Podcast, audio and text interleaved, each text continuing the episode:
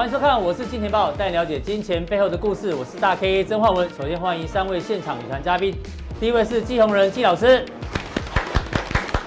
第二位是万宝周刊的总编辑庄正贤正贤哥，第三位是大家等待很久的阿司匹林。好，我们来看一下，昨天美国股市哦持续的上涨，而且呢很多都创下一个反弹的新高，因为。美国有多个州跟进呢，宣布要这个重启经济啊，所以让美国股市大涨。那股市大涨过程当中呢，我们今天要提两件事情跟大家报告，可能要稍微留意一下，因为有一些事情呢开始惯性改变。比如说美股虽然昨天大涨，但是昨天的油价是大跌二十五趴。过去呢，油价跌，美股跌；油价涨，美股涨。可是昨天却发生了油价跌，美股涨了。哎，这个惯性是不是改变哦？大家跟来宾做讨论。那另外呢？昨天日本央行哦宣布跟进 FED 无限 QE，可是我们看一下日本股市今天的表现，却其实哦却是表现平平哦，并没有受到这个利多的刺激哦。到底怎么做观察？另外我们看一下台北股市呢，今天哦呈现了一个小涨的情况。当然最主要的原因呢，台北股市面临到黄色那条线叫季线哦，终于到了一个季线的这个反压，到底过得去过不去哦？待会呢我们跟阿司匹林来做讨论。不过呢，阿哥。今天我们的主题呢，叫做敢开工还是敢开工？你是赶紧要开工呢，还是你现在敢开工哦？你对这土有没有什么感觉？这个上面是不是感觉像是羚羊嘛？哦，所以我们标题下错，你是要说赶羚羊吗？赶羚羊对不对？你说这个行情，你不能说我们那个没有看的那么精准就赶羚羊啊，对不对？投资朋友一定会。很多人都在啊，对，讲讲对了，今天的主题就是阿哥赶羚羊啊，好，对不对？没有了，不要这样，不是这样吗？我们今天讲的是。这个是牛羚，哦，是牛羚啊，不是羚羊，对不对？羚羚羊跟牛羚都有个羚啦，但是牛羚跟羚羊不一样。他们可能心目中是羚羊啦，对对不对？但是你知道哦，这个牛羚哦，在这个狂奔哦、大迁徙的时候，其实也是很可怕，很可怕。感觉像股市哦，大家都急着进场，像真的牛羚一样往里面冲，往里面冲。现在不买很难过啦，那到底对不对哦？我们待会来做讨论。那另外呢，只要敢开工哦，昨天美股大涨原因在这里嘛，包括美国有几个州，像乔治亚州、奥克拉荷马州。南卡罗来州等等，大家都决定要开始复工，都开工了。英国首相强生厉害，已经复工了，对不对？然后也在拟定解封计划。意大利说下个礼拜呢，部分公司可以开始营业。法国五月十一号呢，打算解除这个全国封锁。纽西兰也是这样，对，所以大家敢开工，所以股市开始涨。哎，日本昨天的 QE 哦，这个当然对今天的股市没表现，但大家觉得。这个热钱可能比疫情更可怕。对，所以接下来阿哥怎么做观察？我们之前有讲过一个观念，叫什么？那个武汉什么时候开城，什么时候见高点？嗯，但是后来疫情蔓延到全世界哦，所以武汉开城不一定见高点。但现在全球都开城喽。对，全球都开城，我认为感觉并不是好事哦，对不对？今天怎么有没有挂那个？没有挂着，对不对？因为我们我们本来是什么？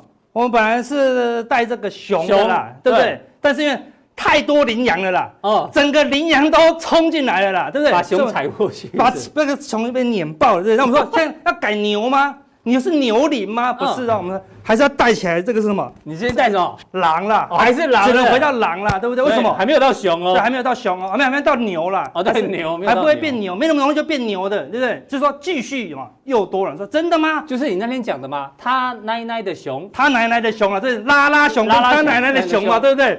拉到变成狼了啦，对不对？好，那样那会不会再拉到变牛？嗯，就今天的分析重点。那我们分析这个牛跟熊重点，我先讲狮子啦。狮子怎么了？那雄狮啊，雄狮再弱，它还不是猫哦，还是个狮。这么瘦的狮子，对不对？你不能说它是猫。对，你不能说它是猫，对不对？你不要看它没点就说它是猫哦，对不对？它没点它是狮子哦，对不对？有点是豹了，对不对？哈，没有点的是狮子啊，对。为什么要讲狮子？因为最近有一个狮子非常厉害了。哎呦，叫什么？雄狮啊，雄狮旅游。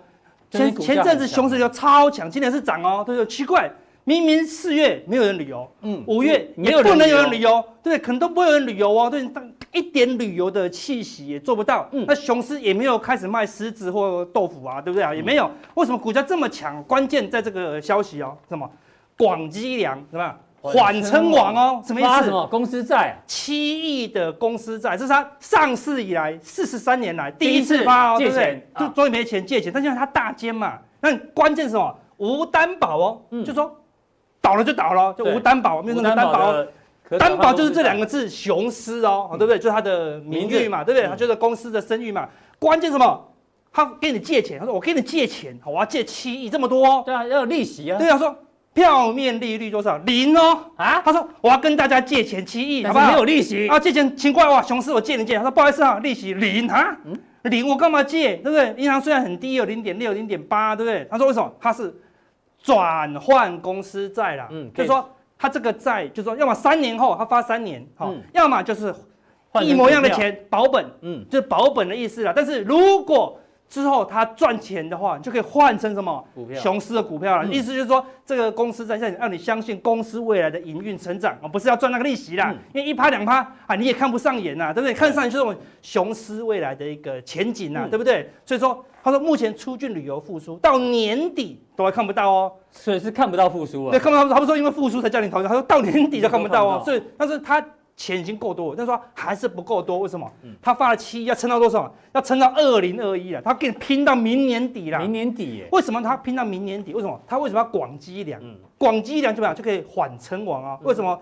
就解释了为什么雄狮最近可以这么强？你看，所以说。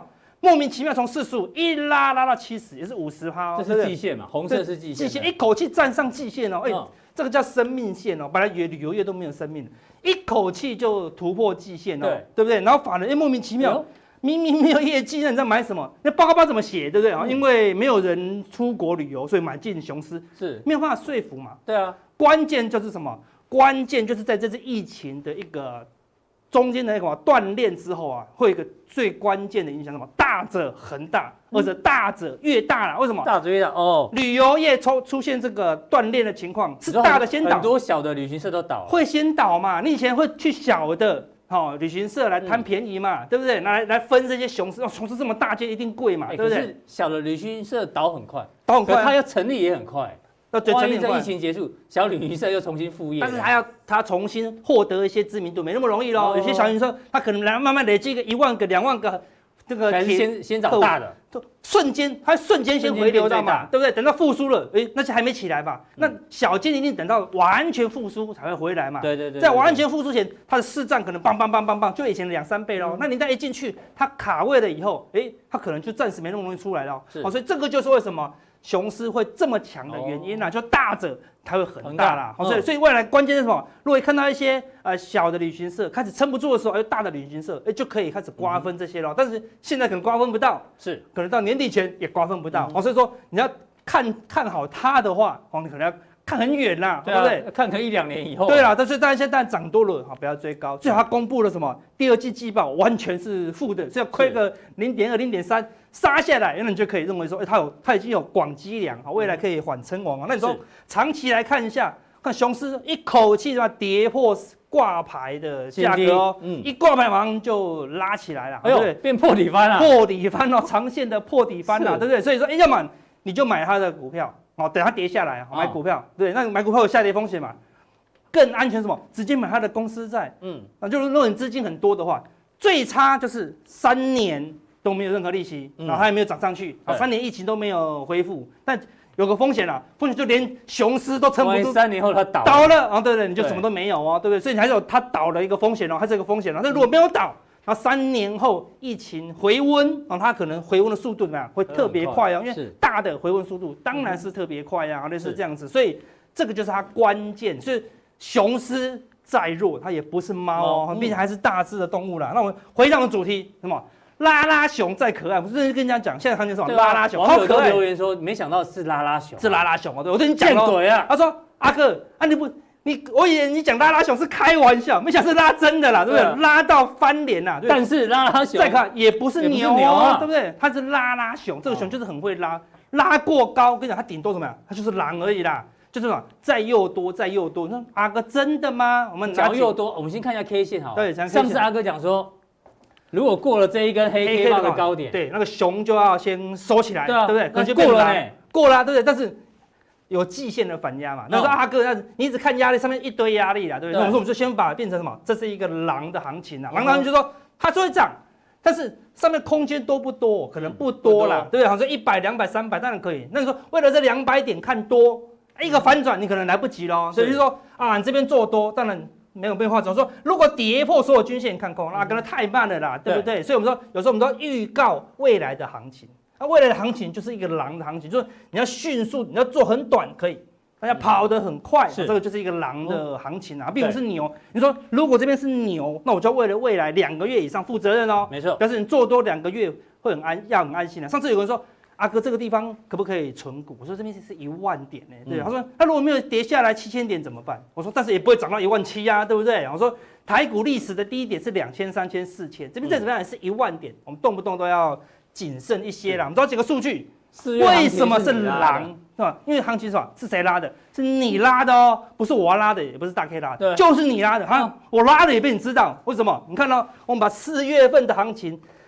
三大法人都叫出来，绿色是卖超，对，单日进出，对，绿色是卖超，你看外资绿绿的绿买比较多，绿的比较多，对，自营商绿色也一堆哦，看就只有投信，投信红的几乎都是红色哦，那我把这累积买卖超把它加起来给你看，好，这个蓝色的是外资，对，几乎都是往下哦，对不对？那现在是往下哦，对，整累积大概卖了一百五十亿，啊四月份自营商是这个咖啡色。的，也是慢慢慢慢慢慢慢也卖了一快一百亿哦，对不对？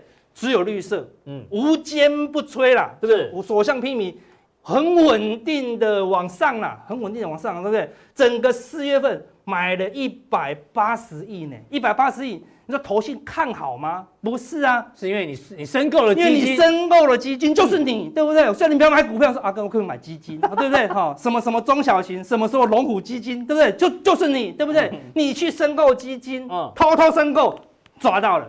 我觉得你买股票不要被我抓到，对不对？你抓到我就很难把牛拿出来，对。如果这边都是卖的，嗯，外资都是买的，我们就拿牛出来，对。难道外资这么笨吗？对不对？难道外商机构啊都都请的这个薪水比较低吗？不可能啊，对不对？对呀，好，我们长期的累积图给你看哦，这个是投信累积买卖超哦，对不对？这一段看多头尾声，谁买的？投信买的，买了一百四十亿以后挂掉，对，好，这个地方。好，买了两百二十亿以后见高点挂掉，好对，这个地方看迅速两百三十亿了，你有多少钱可以买？对，已经买了两百三十亿了，而且是迅速中看，很怕买不到，哦这边还很害怕哦，对不对？慢慢买，定期定额，定期定额，定期定额，对不对？这边定期定额，定期定额，这边什么？单笔单笔单笔加码加码 show head 这样子，对不对？所以你买了这么多，你要我怎么说啊？这个地方是牛，如果这边是牛，有人说啊，有人在网上写说。投信结合内资大妈，他说很多个大妈跳进来买基金，要嘎爆外资。我从来没听过外资被嘎爆了。外资只有每年只有从台股领钱，没有再输钱的啦，对不对？你说台湾的大妈要干掉全球的外资吗？难度很高啦，对不对？所以目前就是一个内资的啊强嘎空行情呐，对不对？外资有没有买？我们看几个关键的数据就知道了哈。这个看。昨天也出现一个关键的警讯，这是罗素两千。你看，不止我们的内资狂拉，你看美国的内资，昨天美国是大涨哦，但是你看谁涨最凶？罗素两千涨四趴，纳斯达克才涨一趴啊，对不对？费城半导体这么强，也是涨一点三趴而已，就只有它狂涨四趴，为什么？它太弱了嘛，太弱，所以。很好的 Amazon 在纳斯达克，你不买；很好的 Google 在纳斯达克，你不买，你就狂买什么？罗素两千，罗素两千的嘛，都是买在补涨的啦。买些那为什么要补涨？嗯，就基差股啊，就是基本面比较差的嘛，所以开始涨一些基差股了啊。对，所以说观察哈，今天晚上哈，罗素两千多回可以继续再涨，甚至突破季线，那表示什么？连罗素两千都可以赚钱，对，喷出那可能。多头气势会强一些啦，但是我们说一直涨罗素两千啊，并不是健康的事情啊，我们还是需要纳斯达克来过高，纳斯达克事实上没过高哦，对不对？昨天过高的道琼、纳斯达克都没有，就只有罗素两千是过高的一个 K 线啊，这看起来并没有很健康啊，所以这两天是一个观察重点呐。好，那看一下外资的买卖超，这是期货的，对，看如果真的会涨，看外这是小外资。多单这么少，多单要多一点啊。对啊，如果他知道外资未来会买个五百亿、八百，说外资认错，认错的话，哎，通通到通那个收到纽约的总部电话，说下个月要买一千亿回来。说四月份我们彻底看错，输给台湾的散户了。我们下礼拜要报个道歉记者会，这样子哈，说台湾的散户颠覆了我们的什么三观啊？对啊，颠覆了外资的三观。对外资才能认错嘛，现在没有，没有，外资也没有认错证据。对，是后面没有买超嘛，就纯内资的一个买卖。那你看现货好，这一波你看他怕被嘎空，空单有回补哦，对，对，被嘎空，但是他最近空单也没有什么在减少喽，对，对，比之前高哦，比之前高档的还高哦，对，它是减码空单还是空哦。那多单减完以后，我看这一波嘎成这样，也没买回来啊，都不买回来啊，嗯、所以这波就是纯内资的行情。所以看看小股票活蹦乱跳，但是到底可以拉多久不知道。但最近的行情是什么？妖股一堆啦，嗯、尤其是防疫概念股啦，每个都是妖股，你知道吗？那妖股很多那个大多头一个主流股，你说国巨涨到一千三的时候，它涨到两百三百，你都认为它是妖股，它是妖股，都是它是狐妖，对不对？就会出来作怪嘛。但是涨到一千块以上，它就哎，它就变成是成仙了，变仙股，它就成仙股了，对不对？哦，它是一个好股票，对。但是如果它拉到一半失败崩盘，那是什么？就是成魔了。所以现在很多的妖股啊，到底哪一些妖股啊，它未来怎么样有机会成仙？我们加强錠跟大家讲。好，哎，阿哥，加强定怎么定？很久没跟大家讲啊。对哈，好，我们来看一下怎么定，我们来看一下加强定怎么定哈，这样子，哎。就是这个地方，我们来定一下加强定。哎，这是哪里？这是什么？哎，风传媒。哎，怎么等下风传媒了？下班投资。这是上礼拜去录的啦。哦，对对对，不小心给你看到。你去录影了？我去，对，去别间录影这样子。怎么这样？听说你还去唱歌啊？对，听说不要再唱了。听说你当观众对不对？听说你鼓吹我唱了，对不对？不承认也不否认。对的，好，不承认也不能否认。大家有空可以去看一下这个下班投资。我们上礼拜五录的啦，对不对？好，把我们一些精华好在这个地方秀了。对，那重不重？重点对，怎么定啊？要整掉要怎么定？我们来看一下。哎，就。看完了我们的 YouTube 之后，对不对？不是这个，看完大 K 之后，看完我们之后，对对，好，然后呢，往下，好，这边有个显示完整资讯，好，就这两个，嗯，好，谁认挑其中一个点进去，就只要挑一个就好了。你知道昨天有一个人留言哦，啊，这样，他好像是在 PP 订阅。然后跑去维股利有人说：“我怎么都看不到哦，真的哦。”对，我也说他很好，两个都订阅，他觉得抖内太少了。也有这种人，但是我们都会跟他讲说：“你只要订一个，所以我会退费给他。”啊，对对对，就订其中一个就好了。你如果订 PP，就在 PP 看啊；订维股利就在维股利看。对对对对，不要订了 PP 跑到维股利去看。还没有相通的，还没有相通的哦。就挑一个你喜欢的界面啊，进去看我们的加强订就可以了。好，非常谢谢阿哥的一个分析哦。再来呢，我要跟现场来宾做一个请教，因为呢。这个行情啊，基本上哦，现在啊，其实哦，听完阿哥的解释之后，你觉得还是可能哦，你会充满疑惑。当然，有时候在股票市场里面充满疑惑很正常。一个指标有时候准，有时候不准，你就充满疑惑，对？那想到疑惑呢，我就要问一下现场三位来宾哦，这个《少年维特的烦恼》里面有这个作者歌德有一个名言哦，他这个名言呢，很多人哦，少年的时候呢想不通，到老年还是想不通。我先问大家一下，我先问正贤哥，你知道？为什么亲吻的时候要闭着双眼吗？为什么？总编辑，为什么？是因为 还是你都睁开眼睛？睁开眼睛怕会会有斗鸡眼，是越看越近。为什么？还是为什么？哦，呃，我自己猜是呃，就是我们的五感嘛，所以把眼睛闭起来可以增加其他的感觉。你闭着眼睛要把想想象成另外一个人吗？想象成林志玲，知道吗？阿哥，你觉得呢？为什么亲吻的时候要闭着双眼？因为太近了，你看不到会老花，对不对？怕有口臭啊。太近那个焦距会对不到，这样子就怕斗鸡眼。对，就怕斗鸡眼。对，哎，教授，你觉得为什么？你知道亲吻的时候要闭着双眼？这个我已经过了那个年龄了。哦哦，你过了少年维特的年龄。年轻的观众自己去 Google、百度或是找这本书出来看一看，对，自己去思考一下。好，他真的有解释哦，但是其实。解释出来我我也不太懂。他说：“你知道为什么亲吻的时候要闭着双眼吗？因为他们彼此都太闪耀。” 哇，这个很深哎，对不对？这这个作者歌德好像是现现代的那个网网友的留言一样。亲吻太闪了，他们亲吻是可以不用闭双眼，但是附近的人通通都要闭眼睛啊，太闪了啦，会被闪瞎，你懂意思吗？他应该是说亲吻的时候，周遭的人请闭双眼，眼睛对对对，会太闪这样子啦。对，这解释不错。所以教授经常跟我们分享啊，OK，这个行情接下来哦，很多人觉得这到底该怎么做？到底该不该买股票？是，嗯，这个我们来看一下啊。实际上以前的经验可以告诉我们说，到底该不该买股票？嗯，哦，那我们现在讲的东西可能会颠覆投资人的一个既有的印象。哎呦，大家大部分投资人觉得美国股市就是随便买随便卖，都只会涨。哦，对，这个涨多跌少都赚钱。涨了十一年嘛，对，涨。我们看一下哦，这个走势图啊。这是一八九六年道琼由指数开始，它到这一段时间，我们是用对数图，好，那半年半年的 K 线啊，半年 K 线。图，啊，我们说一九二一年，好，一九二一年上涨到这个一九二九年的七月的时候，三百八十一点啊，三百八十一点，是。涨幅是四百零六。嗯哼，在那一段时间跟现在有点类似。我们说低利率，对，市场利率，大家可以想象中市场利率大概低到什么程度？那个时候，对，那个太久了，对不对？不知道哈。对，三点五。不是，三点五啊，二三十年前的时候，我们市场利率曾经到十八二十啊，国外的哈，然后高成长。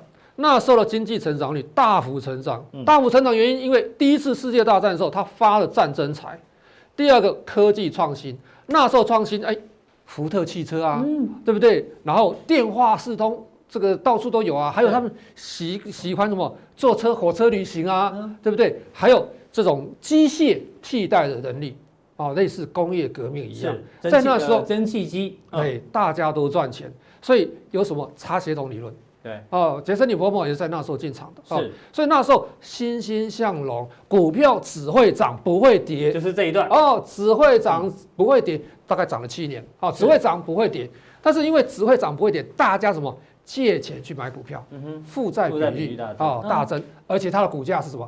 高估的就有泡沫在里面，有泡沫在里面哈，跟现在有一点点类似。那这是我们说整理将近二十年了哈。如果站上一千点啊的时候，那整理时间大概是十四年。所以美国股市在以前没有我们想象中那么好做。我们大部分想象中的是这，就是后来这一段这两波啊。对。那巴菲特是在这个时候进场的。嗯。哦，他因为进场时间点，包括我们说 Ten Burger 这个 Peter Lynch 啊，嗯，它的 Ten Burger 十倍数股票也都是在这边。因为那时候是天时地利人和，你在成本越低，你的报酬率才会越高。好，那看一下，所以有人说巴菲特是生对时间，生对时间，他那个时候随便买随便赚，随便买随便赚。好，那其实，在二十年前，我们有一本这个畅销书了哈，这个我在学校上课的时候，我会建议这个学生找来看。是，那他的这个 slogan 就是随时买随便买，不要卖。哦，这种段昌文教授也常常讲，这种书哦，千万不要乱看啊，随时买随便买，不要卖。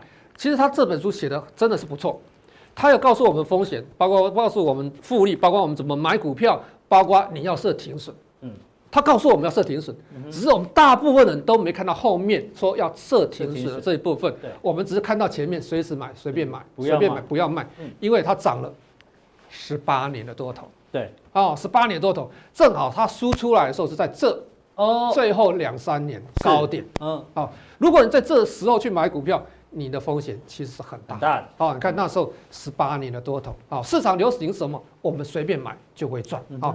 那这就是它的一个科技泡沫化之后哦，还有这金融风暴之后的走势。我们看一下这一段走势，也是这几年大家诶获利最丰富的时候，十一年多头。对，诶，养股存股都是在这很多达人就在这时候但这个冒出来，冒出来是在这时候冒出头，更伟不是在这时候冒出头啊。在零九年二月的时候，大家是不敢买股票的啊。那这段时间流行的是所谓的存股养股指数化交易，现在最流行的啊，存股养股指数化交易。我们讲过，它是在一九七五年就有了哦。台湾在二十几年前也有指数化交易的基金哦，共同基金，只是遇到科技泡沫化，很快就挂掉了啊。那所以我们持股能够获利，你有十八趴，并不是你存股或养股，而是我们的持有成本。我们的成本越低，你的报酬率才会越高，也就是你的进场点。对哦，你要用历史的角度来告诉你，进场点比什么都重要。重要。嗯，你在这时候进场，哦，你告诉我说你要有十八趴，包括台股或是欧美股市都一样，它是有困难的。是，我们在相对低点，你在这边进可攻退可守，你这样子时间长的时候，你才有复利效果，你才有十八趴。是，好，我们来过继续过来看一下哈。我们说，在一九二九年、一九三零年代科技泡沫化的那时候，美国政府的赤字其实也很大啊。我们看一下这政府的赤字，这一段时间啊，美国政府赤字已经到大概一百零七了，哦，一百零七，那直逼第二次世界大战。嗯，啊，那就是南北战争。我们看一下哦，这里小小一点点，本来是在缩表。对，但是缩没多久就马上又扩充它的新冠疫情的关系，对新冠疫情的关系啊，包括它的这个货币的 base 哈，占 GDP 的比重，比重。其实也是很高的，对。哦，也比我们的二次世界大战还来得高。比如说市场上钱太多，太多，但是钱太多在谁的手上？这就是我们要思考的哦。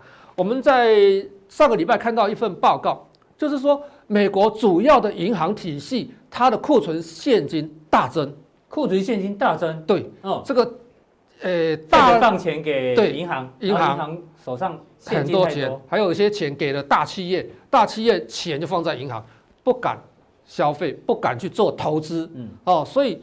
诶，中小企业听说没拿到多少钱，但只有大企业拿得到，拿到钱，所以拿不到。那我们看一下这个 Q1 的时候，美国五大银行它的坏账哦，大概已经到两百二十八亿美金，诶，好像刚刚起来而已了哈，是大概只有不到两 percent 左右哦。那跟所谓的科技泡沫化那一段时间哦，大概有八 percent 哦，六到八 percent，其实有一段距离。对，那这一次，诶，出纰漏了，其实不是金融体系，嗯，而是什么？是企业，对，企业就是因为市场利率低，所以他去借钱，嗯，去回购自己公司股票，把股价给炒上去了。所以出问题的是企业，嗯哼，可能会导引到什么？到银行体系。是。那我们看股票啊，有些投资人喜欢玩短线啊，我们讲股票的一个。涨跌的结构。啊，我们看这 A、V 两个涨跌结构有什么不一样？哪里？都是多头走势的感觉嘛，对，多头走势感觉，左下角到右上角，左上角到右上角，对，哎，有什么不一样？哦，有什么不一样？我们看到涨多回档，涨多回档，没有破前高，哎，对，哦，那涨多回档，涨多回档，涨多回档破前高，哎呦，对，表示它的多头结构。开始产生变化，嗯，有点质变的。对，因为可能你本来是看这个小时线，那可能日线它的这个级别产生变化。嗯，那我们的股市的一个转变也是从五分钟，如果看短线，十五分钟、三十分钟小时线到日线做转变，现在慢慢有这些征兆出来，你要注意一下啊。当然，目前我们看大部分的市场是偏多头的啊，还是偏多头的啊。那我们看这是属于的上证指数，上证指数本来是最强的。哦，但是因为受到这个全球疫情的影响，哦，它也做修正，必须站上大概两千九二八七零到两千九以上才会安全。那全世界股市大部分都是跌升反弹的修正啊。今天本来这个早上开盘之后一路往下跌，对，就收一下下午盘拉拉起来哈，留了下影线，留了下影线。注意，全球股市都有一个重点，现在成交量都是萎缩的。哦。都是萎缩的，指数是反弹，但是量能都是萎缩，量是萎缩的哈。但是是早上的一个图形，哈，量是萎缩的哈。所以量缩可好可坏。我们上个礼拜曾经讲过，你的量缩到头部量的大概三十五到四十 percent，哦，四十 percent 左右，大概就是可以落底了。那我们让它慢慢量慢慢稳定下来，哦，那慢慢底部就会浮现出来。好，好，再看看其他的走势哈，最弱势的就是。这个德国跟日经指数怎么说？为什么它比较弱势？弱势，你看看它下跌的角度哦，比较陡；反弹的角度比较缓，比较缓。嗯啊，所以时间上我们就看它的结构有没有改变。目前结构还没有太离谱的改变，是，但是很明显它的走势是弱势的。哦，弱势的，有机会我们再讲细节哈。是，好，那再过来两个股市也是量缩嘛，对不对？都是。全球股市都是量缩啊，我们的头部或是跌升反弹，或是底部整理到末端，一定是量缩的啊，一定是量缩的哈。那最强势的啊，这两个市场啊，纳斯达克跟 S M P 五百，哦，这就稍微比较还接近对称，但还还没有到对称。对啊，所以你要看的就是说我涨过前高回档修正幅度多少，会不会形成背离？过前高没有错，但是会不会形成背离？嗯哼，啊，过前高之后会不会再破？这个所谓的高点哦，前波的高点，那变成一个整理盘的一个头部现象哦。那这个结构你要从所谓细微的，就是说分时、小时去做观察，慢慢会套用你刚刚那个 A 跟 B 有没有？是这样子回来嘛？对，然后这样子，那前高在这边它都没破，那现在前高在这里嘛？对，过前高之后，对，如果回。跌破前高的话，就变成那个 B 的走势，就有可能结构开始要改变。嗯，但现在还没还没有改变发生。对对，前高在这里，对，过了前高，但是回来这个地方有没有破？对，要持续做观察。就可能会改变。那细节你去慢慢去观察，我们这边没有时间讲，因为讲这个又要讲很久很久时间。哦，OK，那再过来，这就是道琼，道琼也是一样啊。那我们把成交量弄出来，我们说前面其实都一样。都是没有量，好，我们没有把量弄出来，但都是没有量，量都集中在这边，对，哦，量都集中在这边，反弹没有量，那没有量了吗？空头在这边，我等着低点回补，嗯，那多头在这边，我哎，等着低点接，在这边量在这边纠结。哦，那我们想想看，刚才的基本面的因素，嗯，在未来你看到公司财报周这几天要公布财报，我们看到预预披露的一些资讯哦，呃，FANG 这些，包括微软。它的财报大概都有十几二十 percent 的衰退，嗯哼，好，这是我们要注意的现象，包括其他的政府负债、个人负债。对啊，美国第二季的 GDP 听说也是衰退两成到三成，三十 percent，目前预估三十 percent 啊，所以你要去思考这些问题啊。好，那我们看一下哈，我们说买股票的话，在相对高点，你买的比较有风险。那大陆股市目前来讲，有四百二十二档股票跌破净值啊，到昨天啊。对，那我们找低估值、高分红的，是啊，那增长稳定的这些股票，作为我们核心资产，属于进可攻、退可守的标的，会比较安全一点。好，非常谢谢这个季老师又帮我们上了一课哦。他从这个财经历史的角度哦，来跟大家讲说，这个买股票啊。位阶哦才是重点。那当然，它前面的指数已经分析过。接下来呢，美呃大陆股市有很多股票在静止一下，到底有没有哪些是好股票呢？锁定我们的加强定。最后来请教郑贤哥，郑贤哥，最近大家被油价搞得很翻的，很这个很乱，对不对？是啊。所以你说油价就跟禽兽一样，你知道跟禽兽搏斗只有三种结局。你如果赢了，哎，你比禽兽还禽兽；你如果输给禽兽呢，你就禽兽不如。是。但如果你跟禽兽打平手呢，你跟禽兽没什么两样，哎，所以油价不要乱碰嘛，因为你怎么打打不过它。为什么要跟正贤哥聊这个？我们前面刚刚已经预告，画面上只有两条线哦，一个是油价，一个是道琼。油价跌导致美股跌，油价反弹导致美股涨。昨天开始例外哦，油价继续跌，哎，美股继续涨。这个是已经让我们开始不太了解，接下来要怎么跟这个油价做一个接洽？呃，油价做一个对比，还是说有什么观念呢？我们被颠覆了。不太了解的是，我想跟大家讲，就是不要做。其实不懂就不要，不要跟禽兽为伍。现在非常多人想要去探油价的底，而且很多人都讲各种数据，例如告诉你，阿拉伯国家的含煤通产油就是十块钱啊，俄罗斯。表面上是二十，但是在非冰原地区其实就是十块，所以那么油价再怎样都不会跌破十块。为什么？因为理论上，我如果有生产，我还不够支付我的变动成本，根本就不生产了嘛。是，表面上听起来都很正常，实际上呢，你玩不过它，就不要玩了。是，我想就跟由油正二一样，就开始就跟大家就不要玩了。那这样子分差的一个走势来看的话，也是一样，因为这个世界上有太多东西你看不懂了。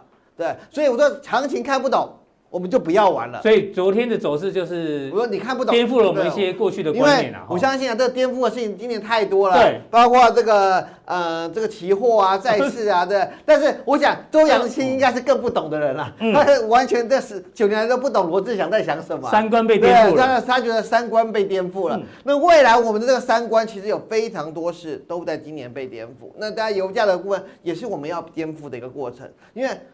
最近很多人都问我，我最近我之前参加一个财经节目啊，嗯，大家要举牌嘛，对，那大家认为说，请问油价会不会长，会不会出现负数？嗯，那当时的我义正辞严的举，绝对不可能，我说不可能买油，还还送你钱，还送你钱，然后结果期货又再发生一次，所以我想要跟大家讲说，任何的分析你不懂的，你就不要碰就好了，那尤其是你最不懂的东西，嗯，那你就要花更多的时间研究，要不然你就不要碰。我补问你这个。周扬青三观被颠覆了，那台股颠覆了你的什么？哪投资三观？台就是说，过去我们都认为什么？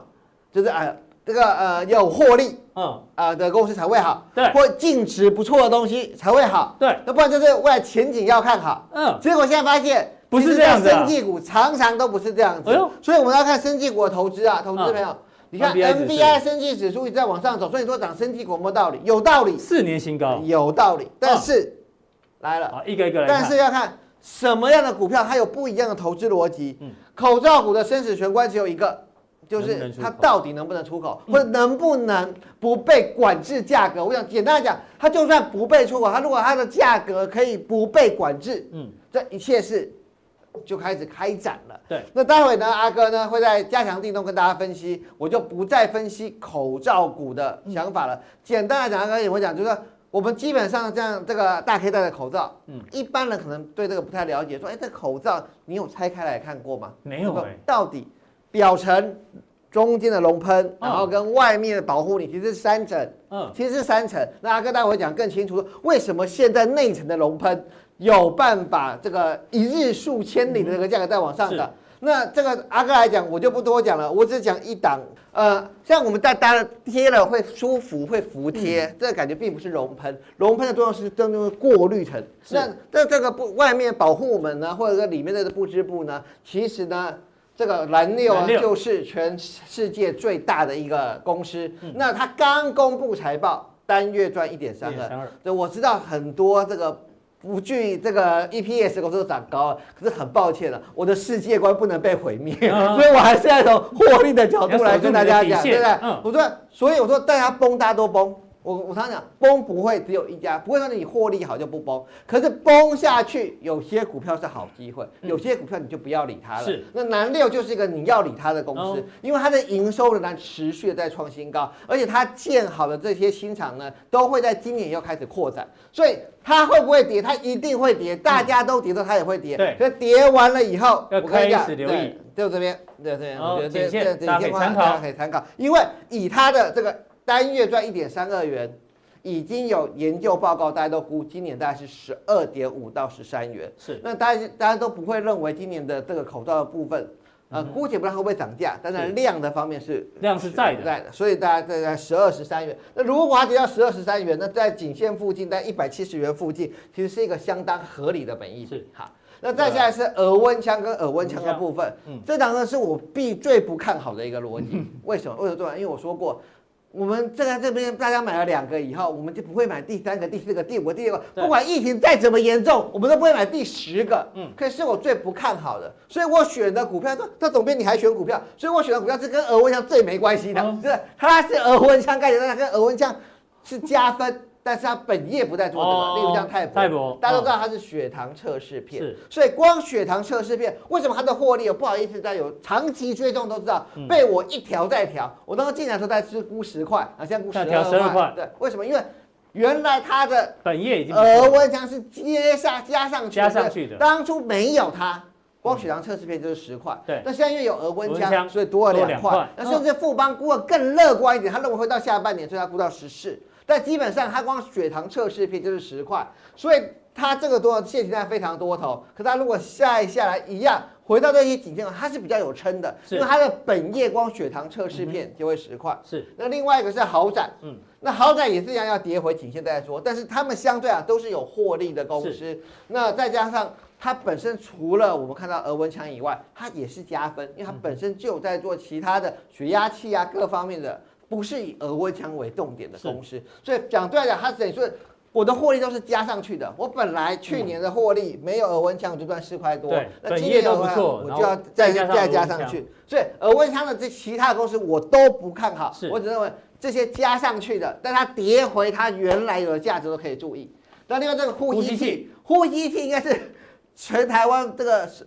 涨幅最可怕的什么系统礼貌啊，什么台湾气力啊？那台湾气力这个完全啊，刚刚就讲了，很多公司啊，在募资的时候股价都会。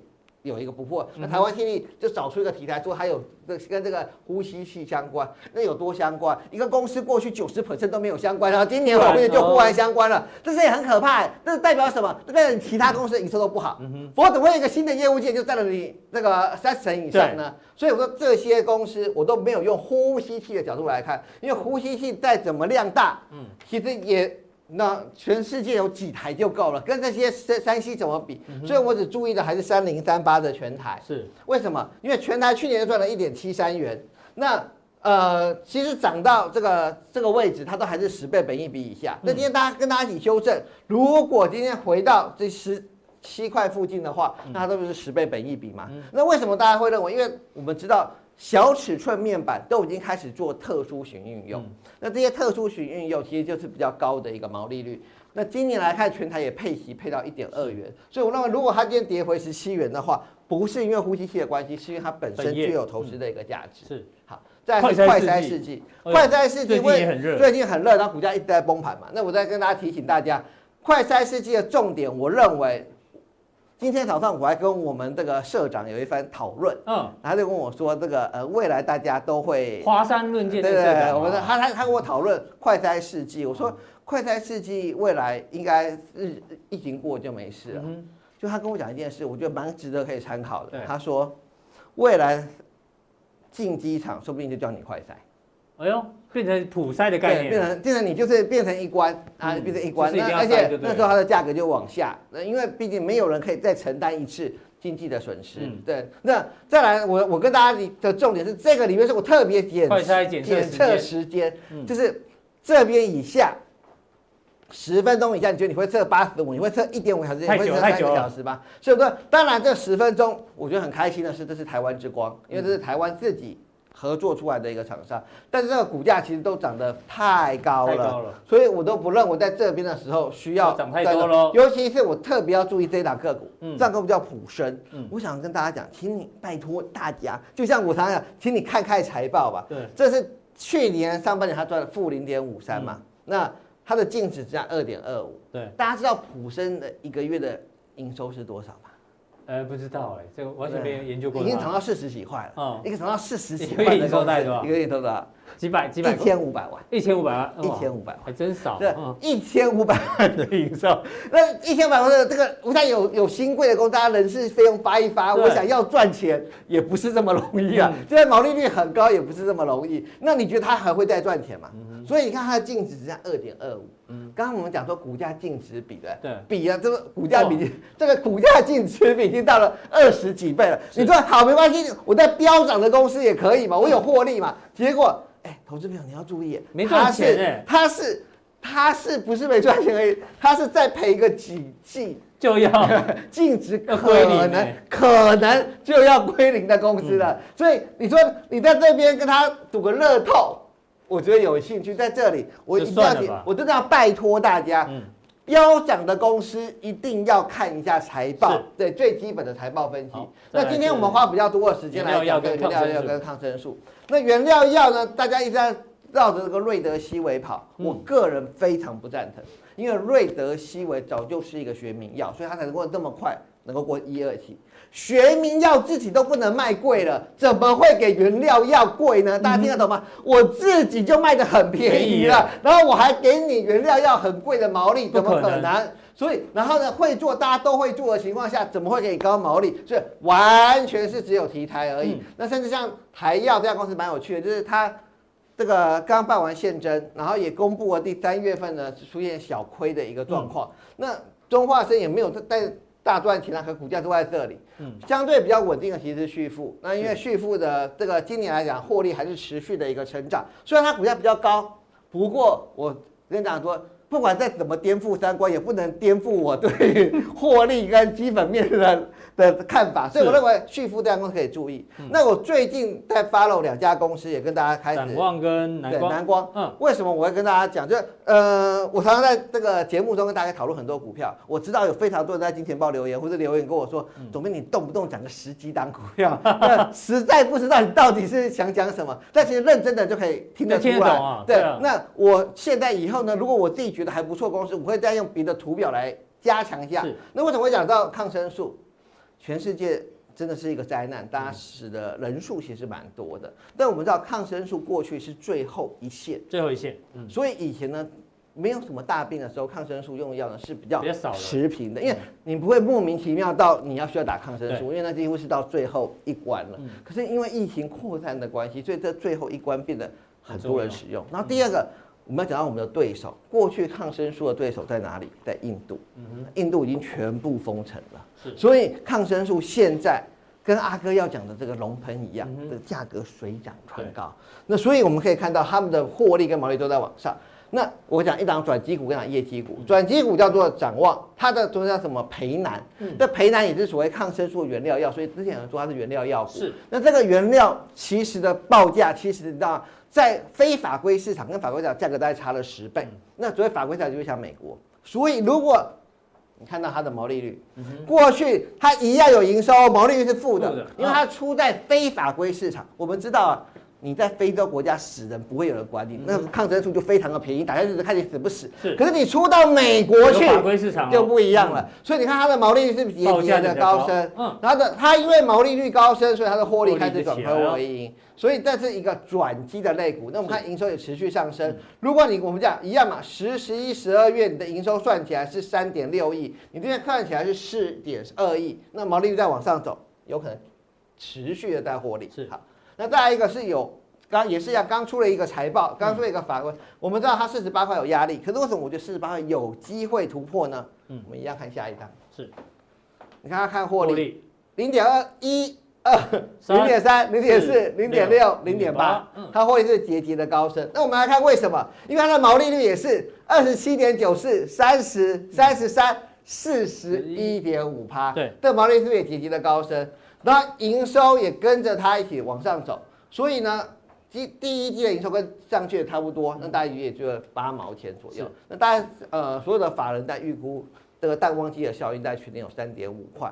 那以目前生技股的强势来讲，你很难找到十五倍的公司营收还跟获利还在持续往上走的公司。所以呢，在这次生技股呢，今天我很乐意的讲，因为今天我们来讨论说，哎，生技股都大跌了，怎么面还要讲生技股？大跌才要讲，涨上去只有一件事，有没有勇气追而已。是，跌下来就不同了，跌涨时重视嘛，所以这样压下去了，就是看什么时候卖出。但如果它跌回来，就要种植，所以更适合我们这样子做长时间看获利的分析。那这样子呢，就不会颠覆我们对获利的三观了。谢谢这个郑贤给我把这整个生技股相关的有药啦、有口罩等等。做一个完整的分析。好，待会加强錠呢，郑贤哥要跟大家报告这个电动车的股价联动油价。过去油价大涨的时候呢，电动车会受影响。哎，现在呢，油价大跌，哎，怎么电动车还在大涨呢？到底呢突破了你怎样的一个观念哦？待会更重要的加强地呢，马上为您送上。